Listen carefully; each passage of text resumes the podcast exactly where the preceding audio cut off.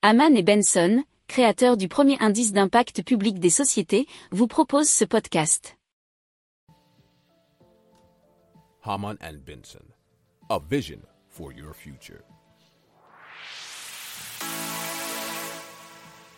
Le journal des stratèges.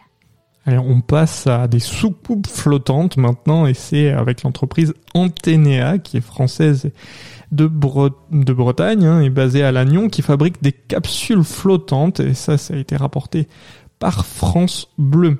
Alors euh, ce sont euh, plutôt des hôtels de luxe modulables, mais euh, l'aménagement est à la carte. Hein, donc on peut demander à peu près ce qu'on veut, hein, notamment des restaurants, des bars, salles de réunion, spa.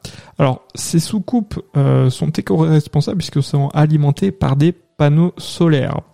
Elles se passent complètement donc des réseaux d'alimentation traditionnels les matériaux sont naturels, notamment bois, lin, béton, corail, mais également des matériaux recyclables.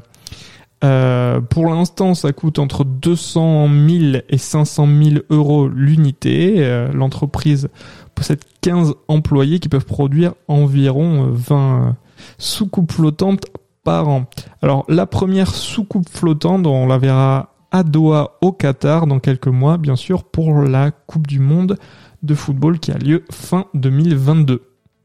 Si vous aimez cette revue de presse, vous pouvez euh, vous abonner gratuitement à notre newsletter qui s'appelle La lettre des stratèges, LLDS, qui relate, et cela gratuitement, hein, du lundi au vendredi, l'actualité économique, technologique, énergétique, mais aussi de l'hydrogène, et puis de tout ce qu'on trouvera super intéressant pour votre vie.